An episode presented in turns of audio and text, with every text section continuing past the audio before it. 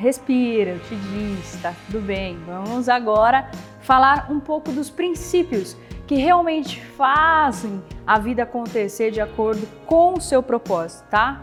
Muitas pessoas acreditam que basta pensar para que as coisas aconteçam.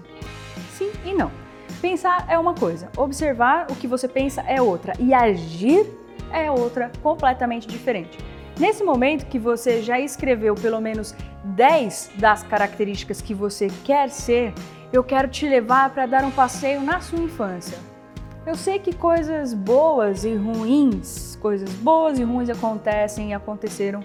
Eu sei, tá? Mas o nosso objetivo não é aqui ficar revivendo todas as suas histórias. O nosso passeio será com o objetivo de responder a seguinte pergunta: Quais são as curiosidades específicas que você tem na vida?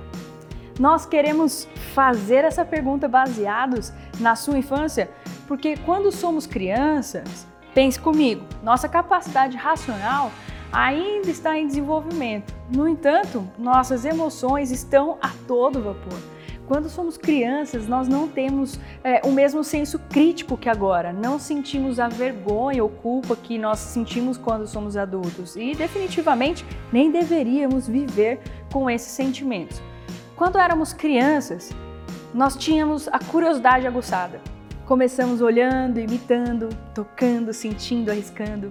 Isso porque estamos com os nossos neurônios borbulhando em busca de sinapses neurais, que são as nossas conexões entre os neurônios. É, utilizando a ciência, nós vamos ativar a nossa capacidade de sermos curiosos e ou lembrar das nossas curiosidades específicas. Esse exercício me ajudou muito, muito mesmo a validar o meu propósito de vida. Durante uma etapa da minha vida, em algum momento, me perdi de mim mesmo, eu me perdi eu parei de sentir que eu tinha um propósito. Isso porque eu parei de olhar para mim. Eu comecei a buscar fora e trazer tudo para dentro. Virou uma bagunça, você nem imagina. Pensando em quem eu queria me tornar, eu percebi que olhar para minha lista, eu ainda sentia falta de algumas características, sabe? Sinceramente, eu não senti aquela lista completa. Eu levei alguns meses para conseguir trazer as minhas curiosidades, algumas eu até levei anos, mas ao conectá-las, eu descobri que muitas delas tinham um ou mais pontos em comum. Eu percebi então que o meu propósito somente eu poderia cumprir, pois se tratava agora de uma lista de quem a Tami é e não do que a Tami faz. E isso é inovar.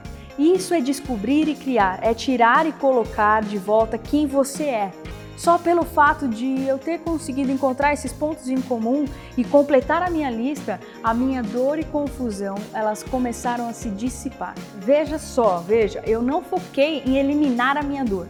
Eu foquei em quem eu queria me tornar.